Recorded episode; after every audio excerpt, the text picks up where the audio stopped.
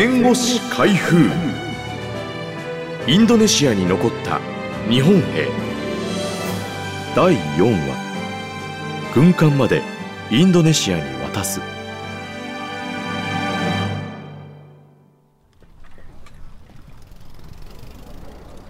終戦でインドネシアの日本軍から姿を消した憲兵の中に第16軍憲兵隊の総長小野寺忠夫軍曹の田中俊夫。経理担当の軍属だった。岩本富夫がいた。さらにシンガポールでイギリス軍の捕虜を管理監督した近衛市長兵連隊出身の相沢海一郎も部隊を離れた。いずれもその後インドネシア独立軍に加わった。岩手県出身の小野寺は部隊を離れたいきさつをとつとつと説明する。終戦直後我々憲兵はイギリス軍によって刑務所に収容されてしまった。そこへインドネシア人義勇軍の兵士だった数人が訪ねてきてこれまで我々は日本に協力した。今度は日本がインドネシアに協力する番だと言うんです。彼らの手引きで刑務所を脱走しました。巷には流言飛語が飛び交っていた。憲兵はすべてシンガポールに送られて銃殺されるというのだ。小野寺たちは部隊に戻らずジャカルタ南方のボゴールへ行き独立軍に合流する。小野寺は言う。独立戦争は全くの遊撃戦のようなものでした。インドネシア人が日本軍のところに行き兵器を奪ってくる。食い物はイギリス軍やオランダ軍から奪う。まあ泥棒戦争です。一方日本軍は事情を知っていて武器を渡してくれました。こんなこともあった。終戦から2ヶ月後小野寺たちが東部ジャワへ移り遊撃戦を展開していた時のこと。スラバヤの広場に数千人のインドネシア人が日本軍の武器を奪いオランダ軍と戦おうと集まった。9月に上陸したオランダ軍先遣隊がかつてのオランダ軍の宿舎を補修するよう命じたことから住民が反発したのだった。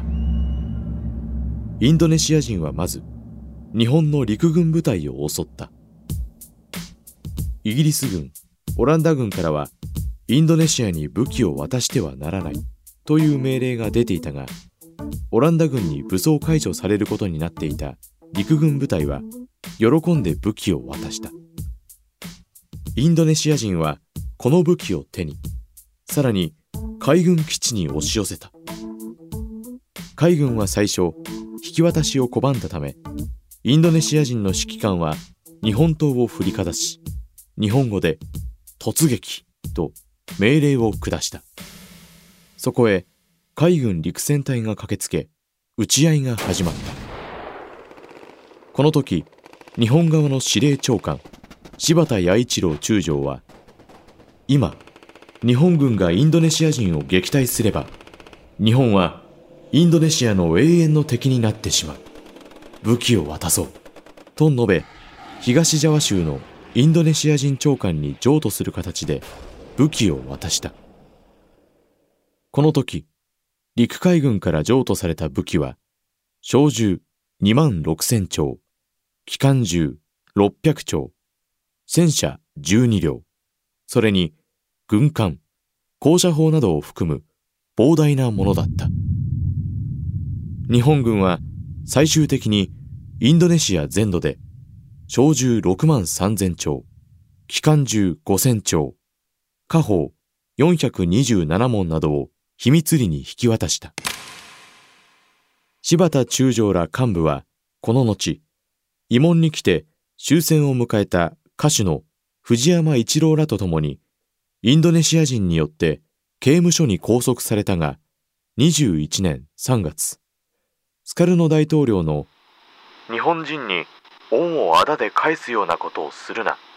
とのラジオ放送で釈放され、やがて日本本土へ復員することになる復員のため港のあるプロポリンゴに移動する列車では将校は一等車と二等車をあてがわれインドネシア兵が100メートルごとに警戒し駅では住民が果物を差し入れるなど部隊は凱旋するかのようだったという。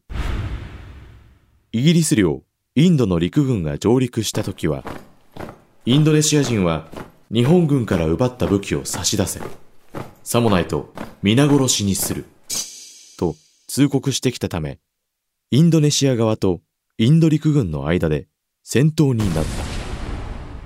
24時間の戦闘でインド陸軍第49旅団は全滅。旅団長も戦死した。飛来したイギリス軍の戦闘機3機も高射砲で撃墜されてしまった。こうした戦闘の実質的な指揮を取ったのは小野寺をはじめ脱走した日本兵だった。小野寺は日本軍の戦闘機の爆弾を解体して布団にくるみ遠隔装置をつけてオランダ軍が来ると爆発させて悩ませました。東部ジャワではついにオランダ軍はスラバヤから一歩も外に出られなくなりましたという福祉友の会のメンバーのうち変わり種と言えるのが宮原英二だろう台湾の台南生まれ9代前の先祖は中国大陸から台湾に渡ってきた中国人である。父の姓はリーという。宮原は自分は生まれた時から日本人として教育を受け、日本人として生きてきた。中国人、台湾人という意識はない。と言い切る。昭和15年5月、台湾第二連隊に軍属として入隊した。開戦と同時にフィリピン攻略戦に参加。17年3月にジャワ島に上陸した。終戦となり、日本兵の多くは復員することになった。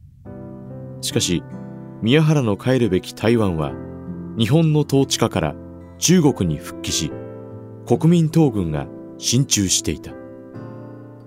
宮原は、大東亜解放を信じて戦ったから、台湾に帰れば、中国人であるのに日本に協力した犯罪者として処罰される可能性があった。日本に行くことも考えたが、インドネシアに進駐してきたオランダ軍を見て、心が決まりました。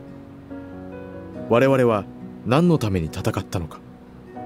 アジアを解放するためではなかったか。インドネシアを再びオランダの植民地にしてはいけないと思いました。と話す。宮原は独立軍に参加する。独立戦争終了後は冷凍設備の会社を経営し、およそ1000人の従業員を抱えるようになる。終戦から16年間、国籍がない状態だったが、昭和36年にインドネシア国籍を取得した次回最終話は戦後も通用し続けた日本の軍票の話をお送りします案内役は私ナレーターの菅俊介がお届けしました。